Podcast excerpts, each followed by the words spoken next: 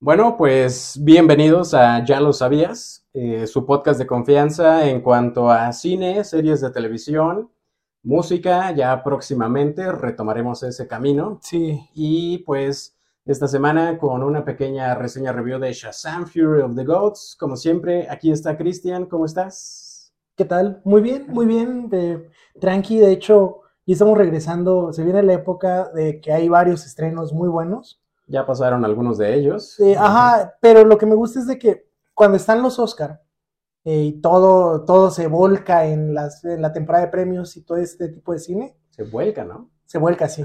¿No es volca? Mm, ¿Polka? No, no sé, pero Bueno, ah, vamos a dejarlo como vuelca. pues, coméntenlo. El chiste es que ya empieza la temporada de blockbusters. Y es muy gratificante si te gusta el cine que no es de verdad, diré Scorsese.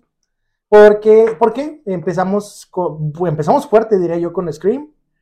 Eh, por ahí Bueno, también. una semana antes con Creed. Con Creed, ándale, empezamos con Creed, con Scream, eh, John Wick, Ajá, Sh- Shazam, eh, and Dragons, se supone que sale este hoy. fin de semana ya está Dungeons and Dragons. Eh, ¿Qué otra así como que... pues próximamente algo más de Marvel, como Guardianes de la Galaxia. Sí, ajá, o sea, ya, empieza, ya entramos en este punto del año en el que se vienen los estrenos de cine tranquilo, o sea, no, no hay que echarle mucho coco, ¿no? O sea, para, para disfrutarlo. Exactamente. No es como Woman Talking, que es como estar atento ahí, o es como Io, la del burrito, ¿no? De que tienes que, es una película donde pues no habla el protagonista porque es un animal. Sí. Eh, sí, o sea, es, No, no es cine contemplativo, pero es entretenimiento puro, sí, sencillo, no, sencillo, no es pretencioso. para nada. De hecho, esta película es la prueba de que puedes hacer cine entretenido sin ser pretencioso. ¿Por qué? Porque es un universo que pues ya está muerto, básicamente.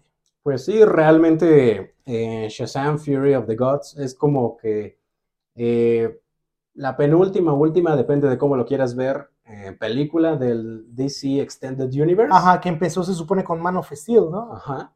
Y que terminará de morir con Flash Sí, porque van a ser la vieja confiable de los cómics de que cuando ¿Qué? algo sale mal. corre Barry. Corre, Barry, corre.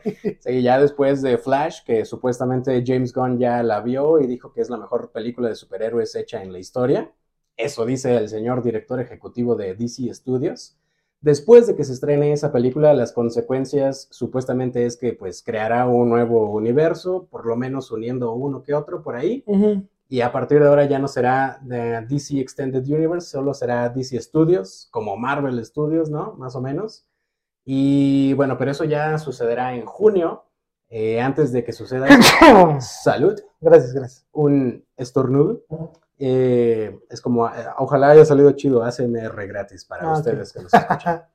Y bueno, pues sí, Shazam, la furia de los dioses. eh, si recuerdan y ustedes son asiduos fans de este podcast, a principios de año, pues les comentamos de las películas que más esperábamos. Y era, esta era una de ellas. Esta era una de ellas. Creo que no hemos podido hablarles de todas las que en ese entonces. No, ni, ni, de, ni de chiste. Bueno, en su momento, cuando el año pasado hicimos eso también, hablamos de Northman. Y ese fue un episodio perdido de que ahí quedó.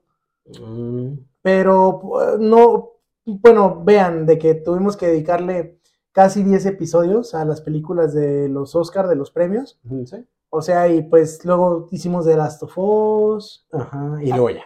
Y luego ya, ajá. O sea, estamos en una etapa en la que vamos a estar como que tratando de retomar el rumbo muy popero de este programa. Sí, eh, básicamente números. Números. Números, no, no es cierto.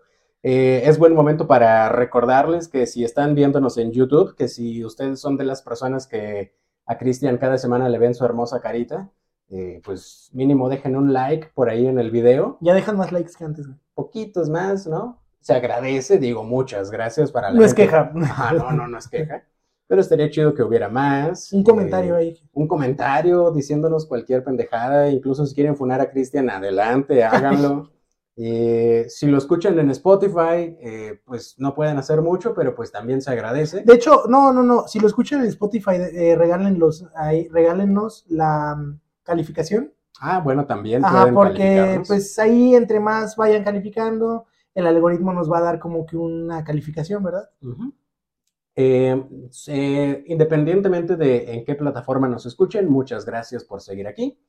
Pero bueno, vamos a entrar ya en materia, vamos a hablar de esta nueva película, entre comillas, se estrenó creo que hace como dos semanas. Sí, pero es que está, ha estado Ha, ha estado pesado, ya lo dijo Cristian, estuvo pesado. Pero bueno, empezaré diciendo que creo que va a ser un rotundo fracaso financiero esta película. No, ya, ya, ya se vaticinó, ¿no? De que tan así que no le tenían fe a esta película, que en los spots publicitarios de televisión pusieron un spoiler de una aparición cañona de un personaje de DC. No se los hago porque, pues, no, ¿quién soy yo para hacer el spoiler, verdad? Pero vaya, que no le gustó para nada a, a- a todo el equipo que estaba detrás de la película, porque fue una decisión que se tomó desde, pues, ahora sí que las carteras grandes, ¿no? Desde Warner. Dijeron, ¿cómo atraes la gente? Pues échales el cameo ahí que va a salir al final. Sí, al final. Ajá, es como si Peacemaker hubiera empezado las, el promocional con la, de la serie con esa escena final de la Liga de la Justicia. Ah, sí, sí. O sea, hubiera sido una mentada de madre, ¿no? De decir como, le quitas la emoción, vaya. Sí, le quitas lo divertido a la vida. Sí, y pues bueno, desde ahí esta película había estado haciendo mucho ruido porque, como sabrán, cuando anuncian Black Adam, todos decíamos, no manches, van a pelear. Porque naturalmente en los cómics, Black Adam y Shazam pues son como Flash y Flash Reverso, General Zod y Superman, Batman y Joker, o sea, son como que fuerzas de la naturaleza opuestas, ¿verdad? Incluso Dwayne Johnson aseguró, así lo dijo, que sí iba a haber una pelea épica, no en la película de Black Adam, pero posteriormente, entre Shazam y Black Adam. Pero bueno, lo demás es historia, ya sabemos cómo terminó. Sí, fue muy feo y pues eh, está feo porque todos pensábamos que tanto Zachary Levy como Dwayne Johnson se preocupaban por los fans y al final era una pelea de egos, ¿no? Eh, y a final de cuentas, ambos egos fueron reducidos por James Gunn. Por el ego de James Gunn. Exacto. Y Peter Safran, mucha gente se olvida de Peter Safran. Sí, Eh, realmente los nuevos dueños de DC Studios son James Gunn y Peter Safran. En esta película, Shazam Fury of the Gods, solo participa como productor el señor Safran, que, eh, insisto, es como al mismo nivel que James Gunn. Ese es, es- los dos son como el Kevin Feige de DC Studios, ¿no? de K-E-I-B-Y-N. Exactamente. En Marvel solo es Kevin Feige y debajo de él está Luis Despósito y Victoria Alonso. Que por Ah, cierto y Victoria salido- Alonso ya te- se estaba despidiendo, ¿no? Sí, Ajá. pues es que le salieron varias acusaciones ahí de que era. de que era la que explotaba y que eh, estaba causando como que malos entendidos entre los estudios de efectos y Marvel, o sea, sí.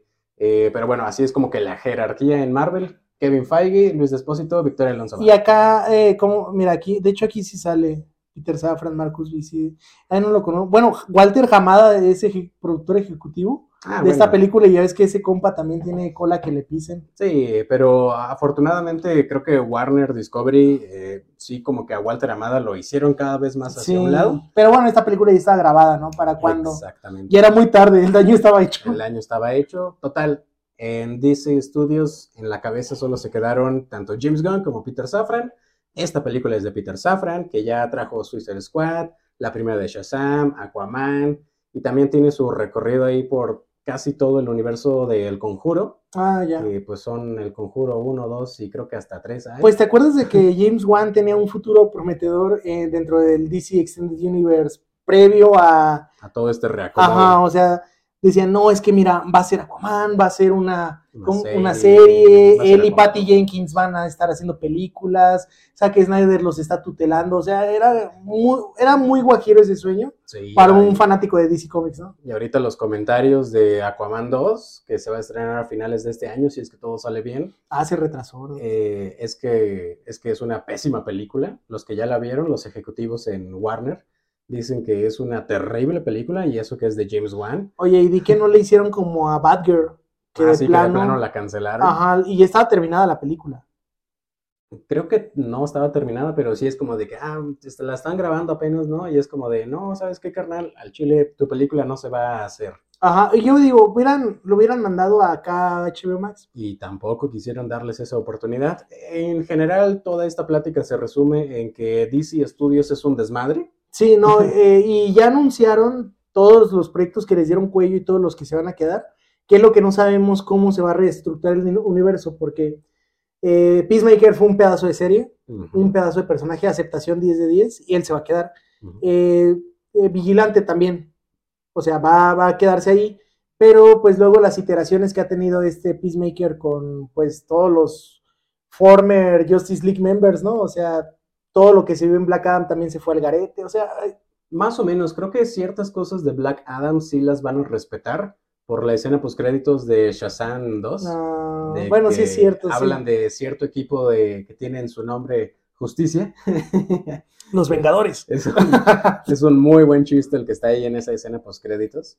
Y como ya vimos a ese equipo en Black Adam, y de, de cierta forma, pues ahí está esta señora, ¿cómo se llama? La, pues que es como que la líder del Suicide Squad, Ah, Amanda Waller. Amanda Waller, ¿no? Ella sí como que se ha mantenido constante en cada una de las etapas de reestructuración de DC. Sí, es que es un personaje que afortunadamente no han podido quemar eh, para bien o para mal, ¿verdad? Sí. O sea, no le han dado tanto protagonismo en una peli como tampoco la han dejado, pues, que pase inadvertida. Simplemente ahí está paradilla, ¿no? En las escenas. Sí. ¿Por qué? Porque, pues, es, es que se supone que el- la visión de DC EU ahora va a ser, bueno, DC Studios, DC Studios. va a ser enfocada como que en antihéroes, ¿no? Dicen, mira, Marvel está dándole acá todo lo que puede con sus héroes principales, nosotros vamos por el otro lado.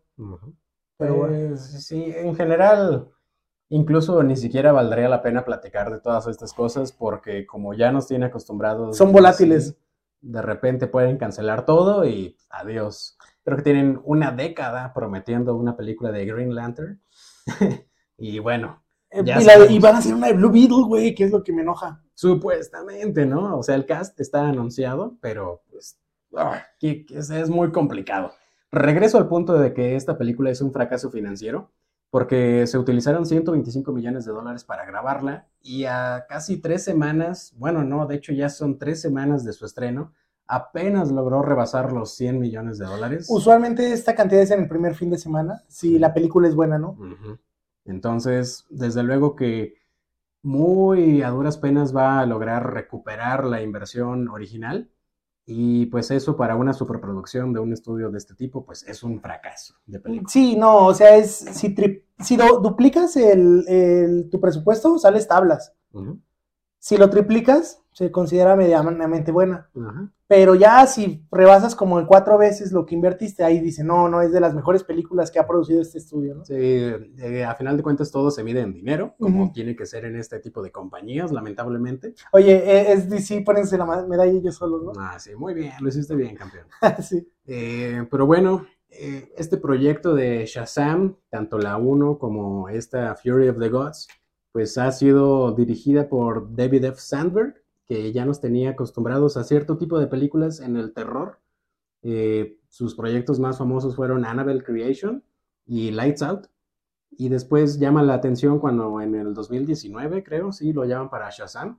Y dicen, pues, ¿qué onda, no? Este cuate solo ha dirigido terror. Es más o menos como lo que pasó con James Wan. Ajá, todos decían que hace un director de terror haciendo películas de superhéroes. Ajá. Y salió bien. Shazam del 2019 creo que es una de las mejores películas que ha hecho DC. Sí, aparte porque da frescura. Sí. O sea, mm, eh, yo voy a ser siempre fiel creyente de esta trilogía que es Man of Steel, Batman v Superman, Zack Snyder, Ju- Justice League, ¿no? Y. Wonder Woman. Y Wonder Woman, la, primera, sí. Eh, bueno, eh, Shazam se atrevió a usar un personaje en el co- consciente colectivo, a lo mejor no tan popular, entre fanáticos de cómics sí era muy popular y era esperado, porque pues creo que incluso es con el que más conectas cuando empiezas a leer cómics, ¿no? Sí, porque pues es un niño. Ajá, que entra con sus superhéroes favoritos, ¿no? A ahí a, a madrearse gente. Sí. sí.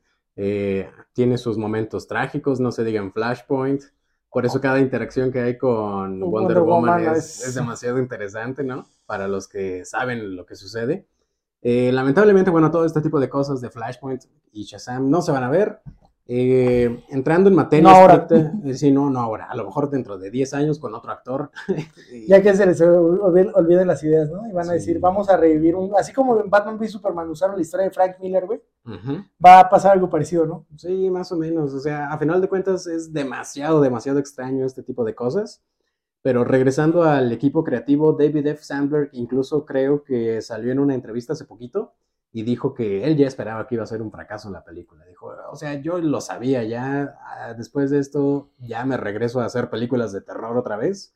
Entonces, ahí se ven, carnales. Eh, gracias por la invitación. Seguiré trabajando con Warner, porque por cierto, todas estas películas del conjuro pues son de Warner. De hecho, Anabel tiene un pequeño cameo aquí en esta Ah, película. sí, Sí, las dos, Anabel. Las dos Anabel, sí. La, la real y la de la película. Que es demasiado, que es, que es un easter egg demasiado extraño porque están en un, Un consultorio de un en pediatra. en un consultorio de un pediatra, ¿no? Entonces sí te pones a pensar, ok, la Anabel real. sí, entiendo, pasaría. Pero ¿por qué está, por qué está la de las películas ahí? Cosa muy extraña, ¿no? Eh, ¿Quién escribe esta película? Henry Gayden y Chris Morgan. Es un equipo de escritura demasiado curioso.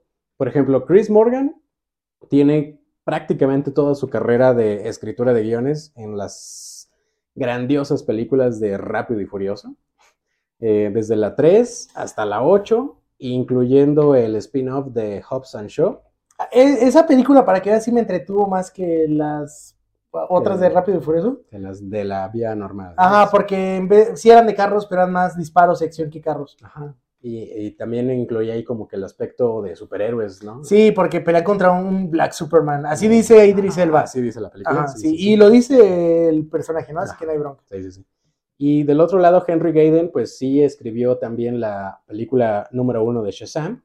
Y por cierto, también tiene otro proyecto ahí, por si lo quieren checar en Netflix, eh, se llama There's Someone Inside Your House, que pues es una película que está por ahí, por si quieren ver más de lo que ha hecho este equipo de producción. Eh, tenemos a Julia Paros en la fotografía, que realmente no se puede hacer mucho de la fotografía en una película de este tipo, No, pero, pero tiene, tiene wallpapers muy chidos. ah, yo por ejemplo, donde vi mejor trabajo de fotografía a mi gusto, fue en Man of Steel y Wonder Woman 1. Como que tenían, bueno, con las posibilidades de la trama, tener buena foto- fotografía. Y lo que es Zack Snyder Justice League, incluso la primera Justice League, wallpaper, wallpapers bien chidos, como Aquaman en el Batimóvil, arriba del Batimóvil, ¿no? O sea, Sí, sí, sí. Eh, y también, bueno, aquí en Shazam Fear of the Gods, sobre todo en la escena final, que es en el estadio de los Phillies, eh, ahí, ahí tiene wallpapers muy chidos, que pues es Shazam, ¿no? Con el báculo y todo eso. sí. El dragón enfrente. Eh, realmente sí se ve muy chido. Desde, el- desde que empieza la película a mí me emocionó. Digo, la pasé muy bien viendo esta película. Así que realmente no me voy a quejar de ella. Incluso me atrevería a decir, lástima que le está yendo tan mal en taquilla. Yo, caso contrario, yo entré sin ninguna expectativa. Ah, no, yo tampoco. La, yo entré agüitado, de hecho, Ah, ok. porque fuera, pues, lástima que no van a seguir con este giro, ¿no? O sea. No, vaya, no va a tener repercusiones a futuro, que es algo diferente que cuando vimos Batman v Superman todos queremos saber qué iba a pasar después de que Clark había muerto, ¿no? Exacto. Acá, que fíjate que a mí me hubiera gustado, pero hubiera sido muy genérico el final si mataba, si mataban a cierto personaje, se quedaba, se quedaba muerto ese personaje, iba a ser más interesante todavía. Ajá, pero ibas a decir como, no manches, te lo fusilaste de la otra peli. Ajá, Ajá, exacto. eh, era como que estaban entre la espada y la pared. Sí. Podían hacer algo muy bueno, pero ya lo han hecho una vez. Ujú. Y podía funcionar más para la trama. Pero, eh, mi opinión era de que me, me divertí viendo la película, tiene bueno- buenas bromas, Zachary Levy, pues es comediante sobre todas las cosas, ¿no? O sea, ahí ves la diferencia de agarrar actores como Ben Affleck, que es un actor Muy gris. muy gris, pero, o sea, que el, el compa tiene Una carrera más amplia. Ajá, y acá como que él decía, no vale la pena usar el, eh, el máximo de mis capacidades, ¿no? Sí, eh, déjame hacer una pequeña Ah, dale, pausa dale. porque se nos está acabando el tiempo, ya regreso.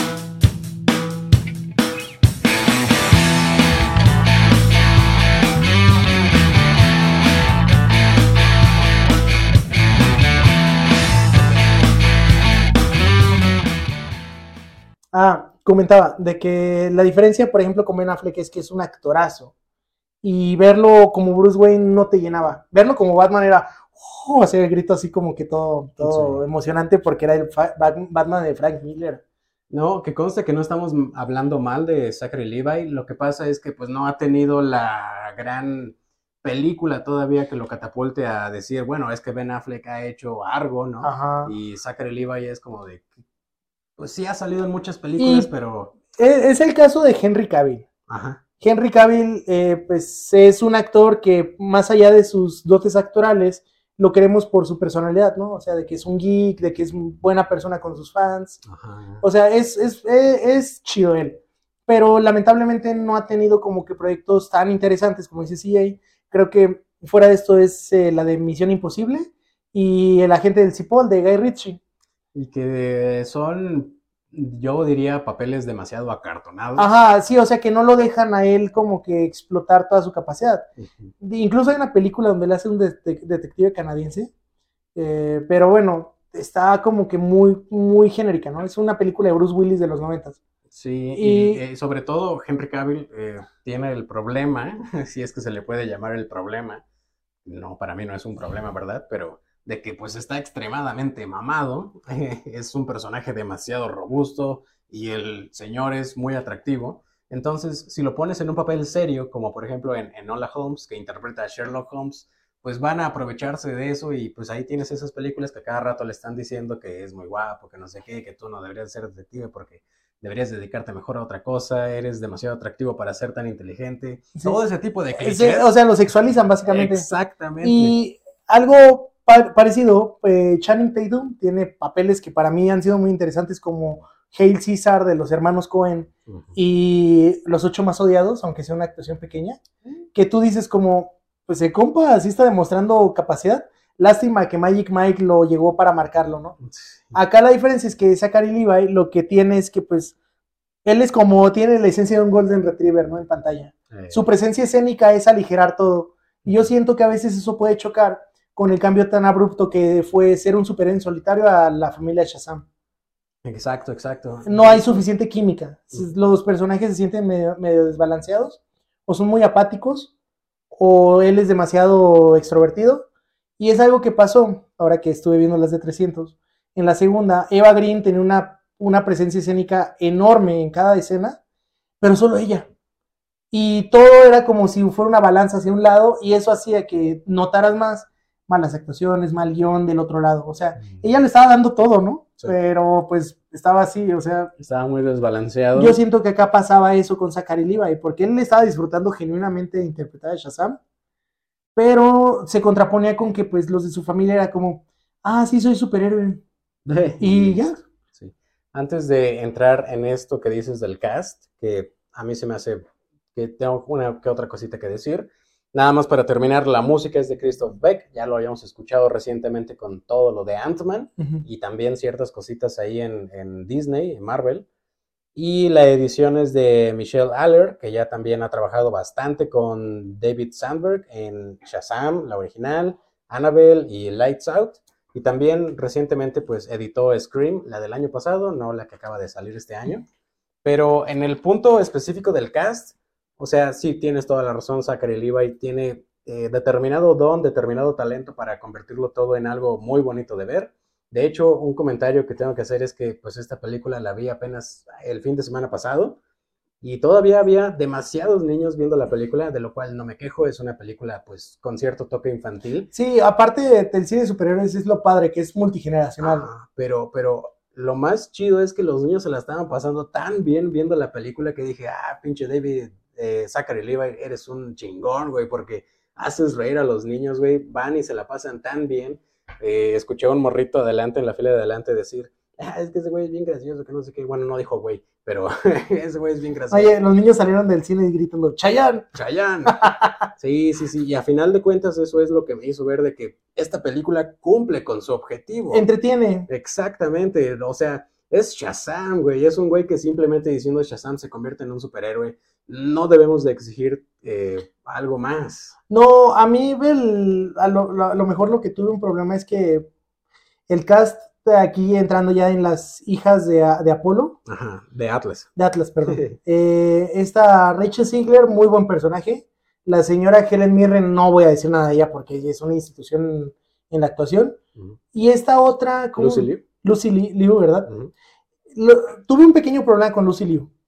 En- y fue un cambio muy abrupto de decir como, ah, sí, te voy a seguir a ti, hermana mayor, que es Helen Mirren por alguna extraña razón. Eh, y luego es como, no, no, no, no sé si fue un problema en la edición en el que le quitaron una escena, que suele pasar, quitan una escena a lo mejor que detona cierto cambio en, en la, en el comportamiento, porque de un momento a otro es como eh, modo, modo, modo enojada 2000, ¿no? La, la villana, o sea, se volcó, se vol- de- volví a decirlo, ¿no? Se tornó muy feo el, el- la bronca de que ella ya quisiera como que tomar represa- represalias Y yo siento que la transición Helen Mirren de tratar de entender todo fue un poco más natural. Te digo, yo siento que a lo mejor ahí en edición pasó algo que acabo de ver con Star Wars de, de, de Last Jedi, que hubo un, hay un, un problema en la edición de que cuando Finn se infiltra en la base, un Stormtrooper lo reconoce y piensa que los van a delatar. Y le dice, nunca pensé que fueras madera de capitán FN 127, ¿no? Así le dice nada más eso. Y esa escena la quitaron, pero tú nada más ves de que se infiltran, van tranquilos y al momento ya están todos tensos. Y fue porque faltó ese pedazo, ese, eso del medio, esa, ese, ese punto que puede cambiar todo, ¿no? Yo pienso que a lo mejor esta peli, las pelis de superhéroes suelen tener cortes de tres horas o más, porque pues son demasiadas escenas, las historias son grandes, y ahí en la edición puede que se les haya ido, siento que por ahí fue, para mi gusto, ya haciendo como que reflexión, mi problema con las villanas. Mm, yo realmente no, no vi lo mismo. De hecho, la, la, justificación de las tres hijas de Atlas y a final de cuentas el personaje de Lucy Liu, Calypso, eh, pues lo sentí bastante justificado en primer lugar porque pues van en busca de venganza, de que pues eh, los campeones, ¿no? Se habían como que pues chingado a Atlas y a otros eh, dioses más. Entonces, pues, ¿qué más justificación? Punto número uno, que pues unas diosas quieren venganza, ¿no? Si toda la mitología se trata de sexo y venganza. Entonces, punto número uno, eso está bien. Punto número dos, eh, pues creo que sí está un poquito justificado, realmente sí le encontré sentido a que Calypso de repente se tornara de ese modo, porque lo que quería Hespera, Helen Mirren, pues era simplemente como que recuperar el báculo, recuperar los poderes y listo, no quería vengarse de los humanos como tal. Y entonces Calypso al ver eso dijo, no, no, no, como por qué no nos vamos a chingar a los humanos si estos güeyes sí se chingaron a nuestro papá, yo sí me, lo quiero, me los quiero chingar. Lo, es que, por ejemplo, lo que yo siento es de que no tuvo que haber habido un detonante, al menos en pantalla, para hacer todo como que más natural, incluso hasta una interacción con un mal humano, ¿no? un güey que le hubiera hecho algo en la calle, ya hubiera sido como, oye, puede, algo estilo de The Voice, ¿no? Cuando ya hay interacción hombre-superhombre, que pudo haber hecho eso más. Siento que si hubiera habido algo así, para mí hubiera, bueno, hubiera estado padre ahí dentro de las villanas, dentro del equipo de superhéroes, que es otro punto como que he visto que lo atacan sin sentido, o sea, sin justificación, porque se van que a la raza, que al sexo, que al color, que al tamaño. O sea, así están criticando a la familia de Shazam y es como, brother, es que la familia de Shazam así es, o sea, tratan de buscar esa inclusión. Lo único que sí yo siento es que a lo mejor, como son demasiados superhéroes, demasiados personajes en pantalla,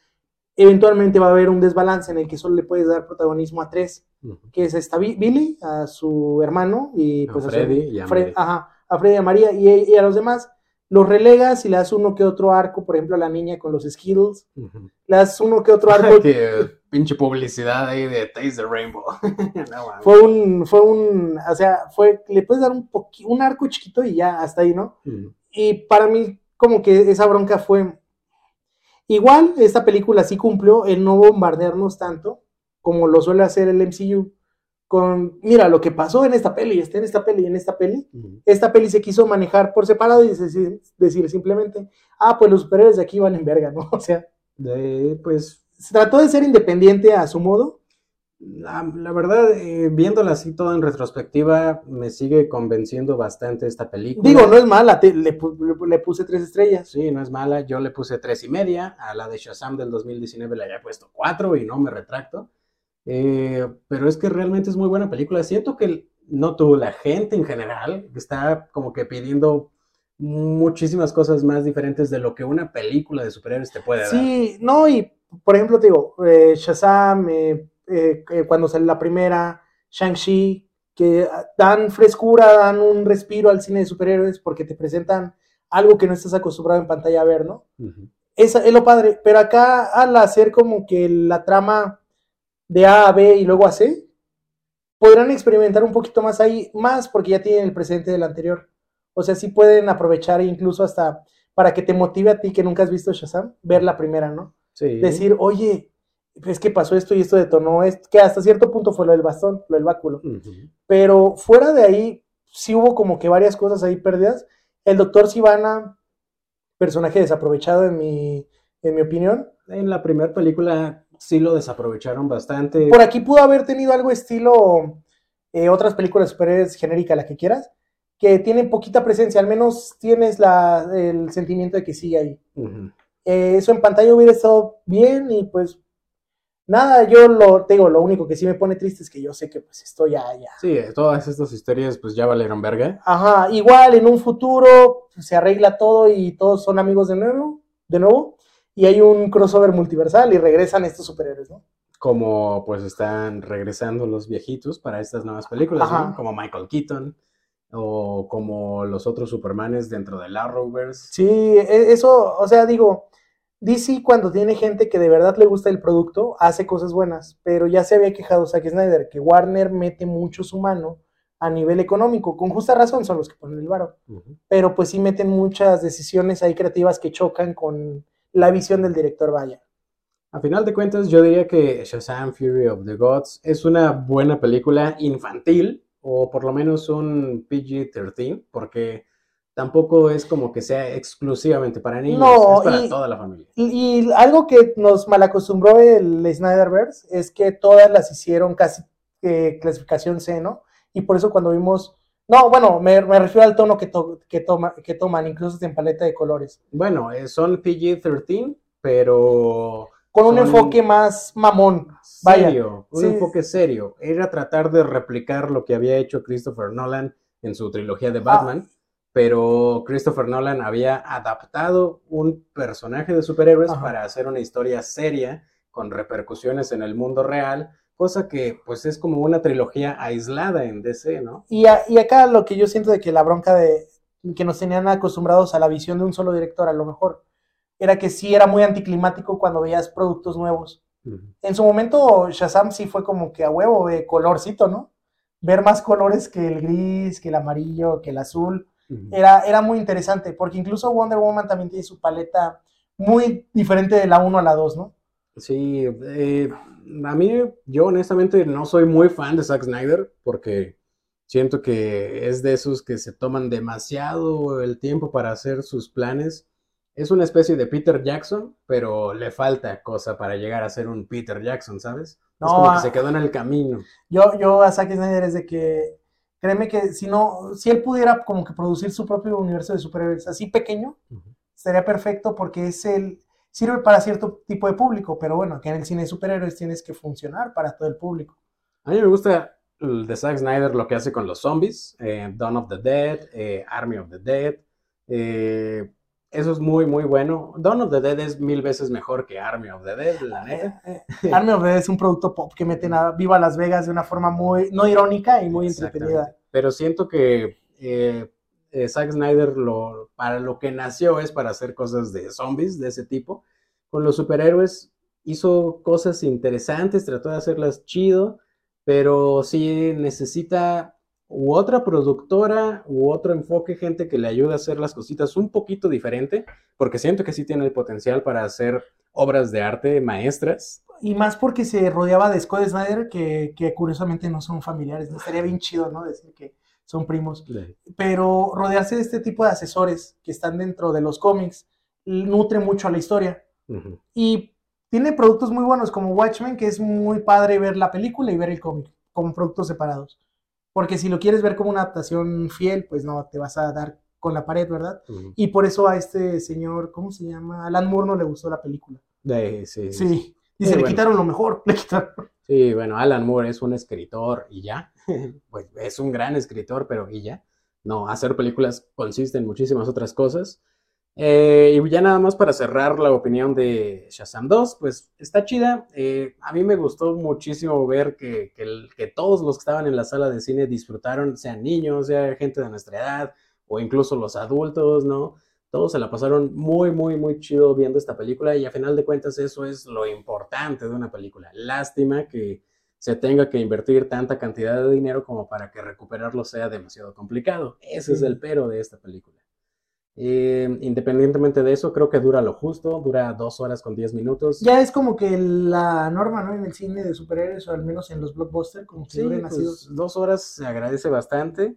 Eh, tres horas, más vale que hagas una maldita obra de arte porque si no me voy a enojar. Y una hora y media para mí es mi cine predilecto, ¿no? Pero pues lástima que ya se nos va esta etapa de DC. Ya estaremos hablando de Flashpoint en un par de meses. Y pues a ver con qué nos sale James Gunn y Peter Safran. Eh, ¿Una cosa más que quieras comentar o ahí? No, nada de. eh, Si ustedes tienen algún. ah, ¿qué, qué pensaron de la película? ¿Les gustaría que siguiera como que este. Motiven ahí el, el debate, ¿no? Estaría chido ver como que. ¿Qué, qué, qué espera, ¿Qué esperan ustedes como del cine de superhéroes? Porque he escuchado banda muy radical que dice: Yo le doy 10 años al cine de superhéroes. Vas a ver que luego va a desaparecer. Y yo, ay, güey, no. Sí, sí. ¿Sabes cuántos años tiene el cine de acción? sí. ¿Sabes cuántos años tiene el cine de terror? No, el cine de terror es el más viejo. Pues sí, Con el doctor Caligari. Ajá. Eh, pero bueno, ya eso será tema de conversación para otro día. Yo pienso que por esta semana ya lo hicimos bien. Ajá. Eh, en un par de días estarán viendo otro episodio, porque realmente no sé cuál es el orden, pero en un par de días hay otro episodio. Eh, ¿Todo bien? Todo bien. Se, Ok. se cuidan. Se y cuidan, le dan like, acuérdense, lo comparten, por favor. Nos ayudarán bastante. Sí, sí, sí, sí, neta que sí. Y bueno, pues nos vemos la próxima semana o la próxima ocasión, ¿eh? Ya lo sabías.